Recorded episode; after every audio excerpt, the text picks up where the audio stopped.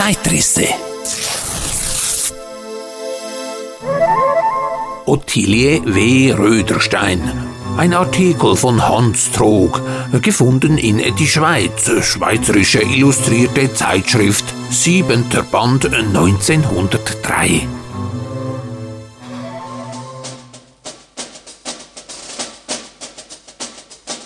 unter die Künstlerindividualitäten, auf die unser Land ein Recht hat, stolz zu sein, wird mit Fug Ottilie W. Röderstein eingereiht. In Zürich stand ihre Wiege. Am 22. April 1859 wurde sie hier geboren. Schon als Mädchen von acht Jahren erklärte sie ihren Eltern aufs bestimmteste, Malerin werden zu wollen.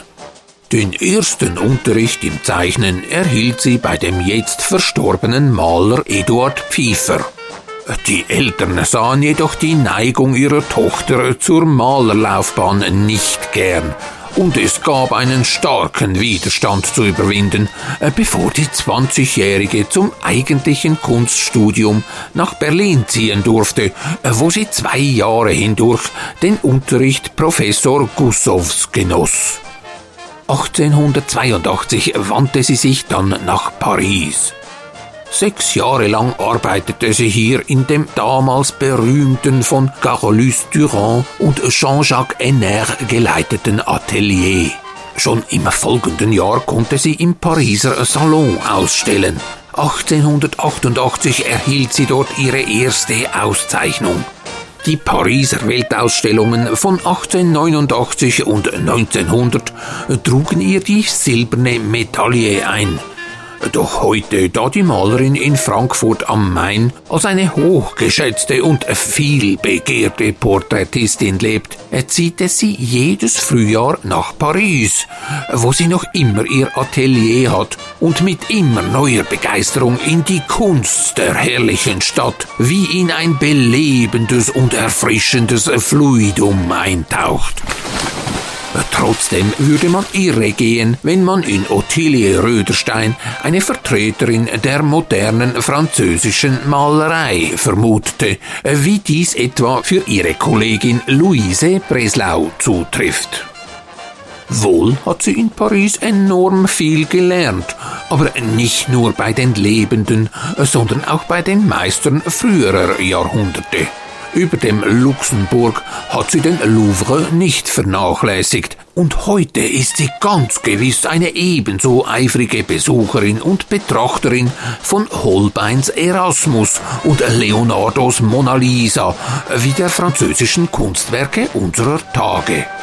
Wie ist dieser Wandel der künstlerischen Anschauung gekommen? In Frankfurt, wohin Ottilie Röderstein anfangs der 1890er Jahre übersiedelt war, hat ein freundlicher Stern sie mit einem interessanten Künstler zusammengeführt.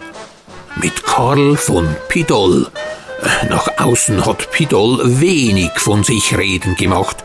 Er malte in erster Linie für sich selbst. Vor der Öffentlichkeit empfand er eine gewisse Scheu. Er konnte sich selber nie genug tun, er war sein strengster Kritiker.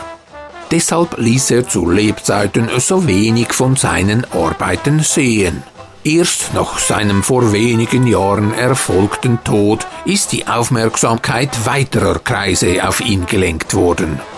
Ein ernstes, großes Talent feierte seine späten Triumphe den bestimmenden Einfluss auf Pidols Kunst hatte Hans von Marais ausgeübt. Auch er ein stets mit sich unzufriedener, auch er einer, von dessen Bedeutung im Grund nur seine Schüler und der enge Kreis seiner Freunde und Bewunderer einen rechten Begriff hatten. Für Pidol war Marais der große entscheidende Lehrer. Ihm verdanken wir auch die beste und instruktivste Schilderung von Marais künstlerischem Wollen und seinen ästhetischen Prinzipien aus der Werkstätte eines Künstlers Erinnerungen an den Maler Hans von Marais 1890.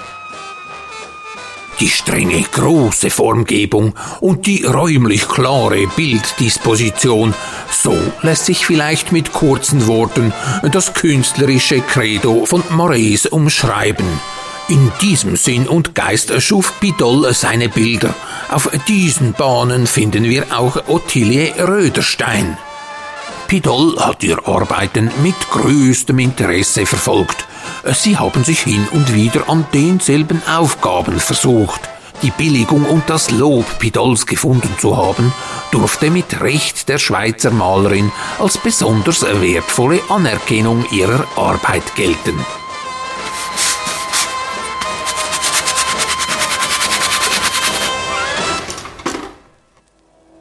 begegnet man in einer Ausstellung Bildern Ottilie Rödersteins, so frappiert auf den ersten Blick die Präzision ihrer Formensprache. Klar und bestimmt wirkt alles. Nichts ist bloß angedeutet, nichts auf den bloß pikanten Eindruck hingearbeitet. Es ist eine einfach ehrliche Kunst. Überall wird man ein ganz bewusstes künstlerisches Wollen, ein genaues sich Rechenschaft geben gewahr. Man merkt den Sachen an, dass hinter ihnen eine intelligente Persönlichkeit steht, die den Umfang ihres Könnens ebenso genau kennt wie dessen Grenzen. Mächtig flutende Fantasie und sprudelnde Erfindungsgabe sind nicht die Merkmale ihrer Kunst. Das Porträtmäßige ist ihre Domäne, der menschliche Kopf, dasjenige Objekt, in dessen Wiedergabe sie ihr Bestes und Feinstes gibt. Die Bestimmtheit und die Plastik der Form sind das, worauf es in erster Linie der Künstlerin ankommt. Hand in Hand damit gehen die schöne, fast statuarisch empfundene Gemessenheit in Haltung und Ausdruck, die sorgfältig abgewogene Anordnung des Räumlichen. So fein und sicher sich überall der Sinn der Malerin für das Charakteristische kundgibt, die Reproduktionen nach Bildnissen mögen das erhärten, so merkt man doch zugleich auch, dass Ottilie Röderstein die Kraft besitzt, über ihre bloße Porträtähnlichkeit hinaus den Köpfen eine typische Lebenswahrheit zu verleihen. Sie bleibt nicht am Zufälligen, gleichsam am Einzelfall hängen. Sie strebt nach dem Allgemeingültigen und Wertvollen. So entwickelt sich aus dem rein porträtmäßigen heraus das Figurenbild allgemeineren Inhalts.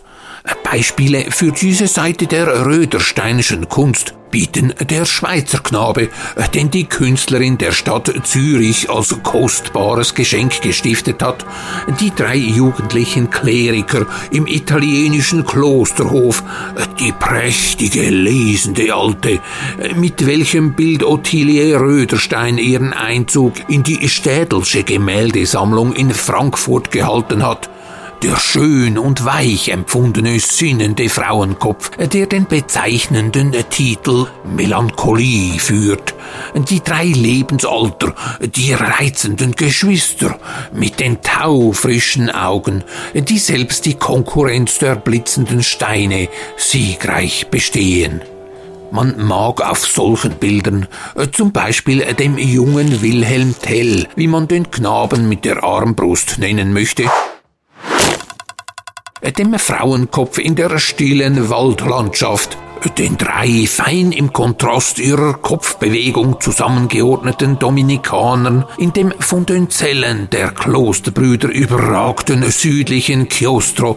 Man mag auf solchen Bildern zugleich beachten, wie die Künstlerin den Hintergrund, auf den sie ihre Gestalten absetzt, einfach und ruhig zu organisieren bestrebt ist die Vertikallinien der Bäume, die Horizontale des Daches des Klosterhofes akzentuieren und steigern zugleich die Wirkung des statisch Festen und in sich Beruhigten in der Haltung der Figuren. So kommt gleichsam ein sicheres Gleichgewicht ins Ganze. Das sind von den Dingen, die sie Hans von Marais in seiner Kunst angewandt hat und wie sie durch das Vorbild Pidols auch für Ottilie W. Röderstein segensreich geworden sind. Beleuchtung und Kolorit halten sich auf den Bildern unserer Künstlerin von allem Gesuchten und Aparten frei. Besondere Beleuchtungsfinessen sind hier selten zu treffen. Die Lichtführung hat nur die Form in klarer Weise zur Geltung zu bringen. Die Farbengebung Ottilie Röderstein bedient sich oft und gern der Temperatechnik, zeigt eine einfache Schönheit und warme Sattheit. Ein gewisser altmeisterlicher Zug ist ihr eigen. Nirgends hat man den Eindruck, dass das Stück Malerei nur der Technik willen entstanden sei. Und nun sehe man sich zum Schluss das Selbstbildnis der Künstlerin an. Scharfe, kluge Augen blitzen uns entgegen. Feste, bestimmte Formen zeigt das ganze Gesicht. Und welche fast männliche Bestimmtheit verrät der Mund. Darf man nicht kühnlich behaupten, dieser Kopf stimmt vortrefflich zu der ganzen bei aller Delikatesse markigen, klaren, bestimmten Kunst Ottilie W. Rödersteins.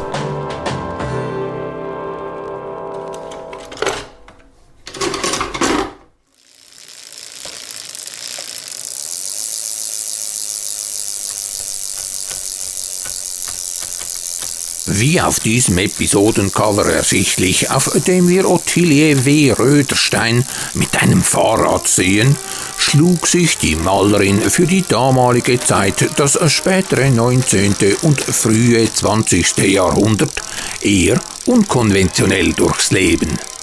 Nicht nur, dass sie mit Auftragsarbeiten in einer von Männern dominierten Künstlerwelt selbst für sich sorgte, sie setzte sich auch über gesellschaftliche Normen hinweg, indem sie etwa mit ihrer Lebensgefährtin Elisabeth Winterhalter Deutschlands erste Chirurgin, Gynäkologin, Frauenrechtlerin und Kunstförderin zusammenlebte.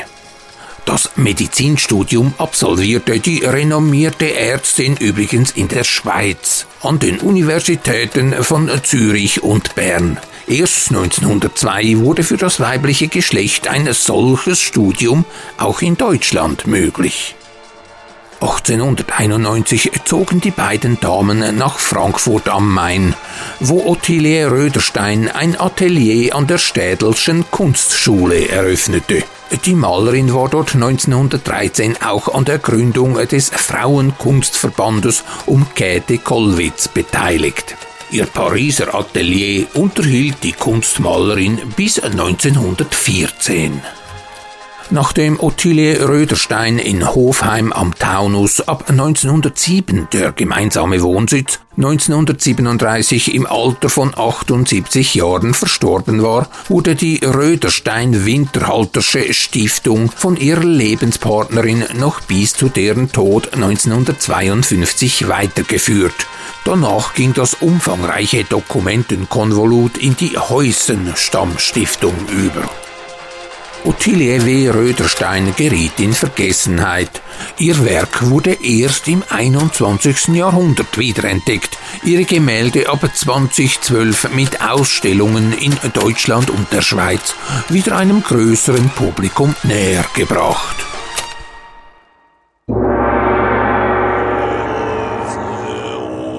Die Forscher, die sich schon seit längerem mit der Entschlüsselung der geheimen Poesieschriften des mysteriösen Erfinders und Zeitreisenden Raffaelius Alva Gruser beschäftigen, fragen sich immer wieder, weshalb neben den flüchtig auf Papyrus hingekritzelten technischen Skizzen der Meister der verschlüsselten Botschaften noch nie zu Pinsel, Farbtopf und Leinwand gegriffen hat fehlte ihm bislang einfach nur die Zeit für ein solches Unterfangen?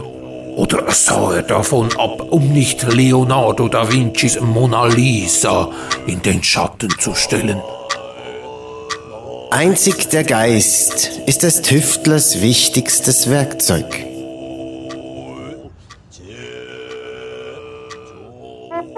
Nachfolgende Durchsagen beinhalten kommerzielle Angebote. Sie können zum großen Teil auch von Jugendlichen konsumiert werden.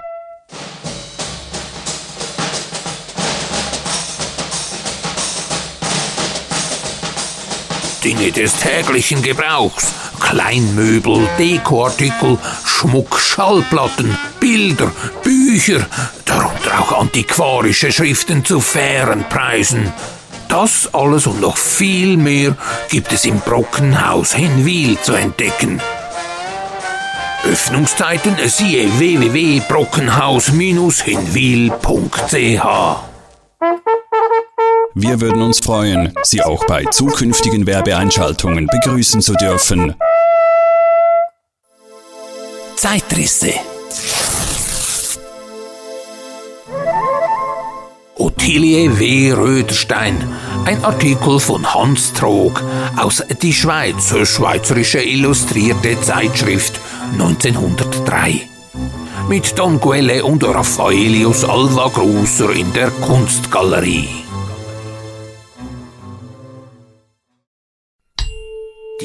Die kostenlosen Zeitrisse-Episoden sind bei Spotify, Apple Podcasts, Deezer und so weiter sowie in den Podcast-Archiven auf YouTube und www.zeitrisse.ch aufgestapelt. Stöbern Sie sich durch die Auslage. Und auf www.zeitrisse.ch wartet übrigens noch immer die hübsche Spendenschatulle darauf, dass Sie Ihren Deckel lüften und ein paar Münzen hineinwerfen. Dankeschön für Ihre Unterstützung.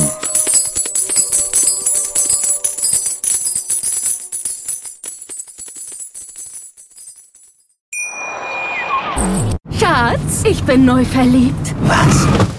Drüben. Das ist er. Aber das ist ein Auto. Ja, eben. Mit ihm habe ich alles richtig gemacht. Wunschauto einfach kaufen, verkaufen oder leasen. Bei Autoscout24. Alles richtig gemacht.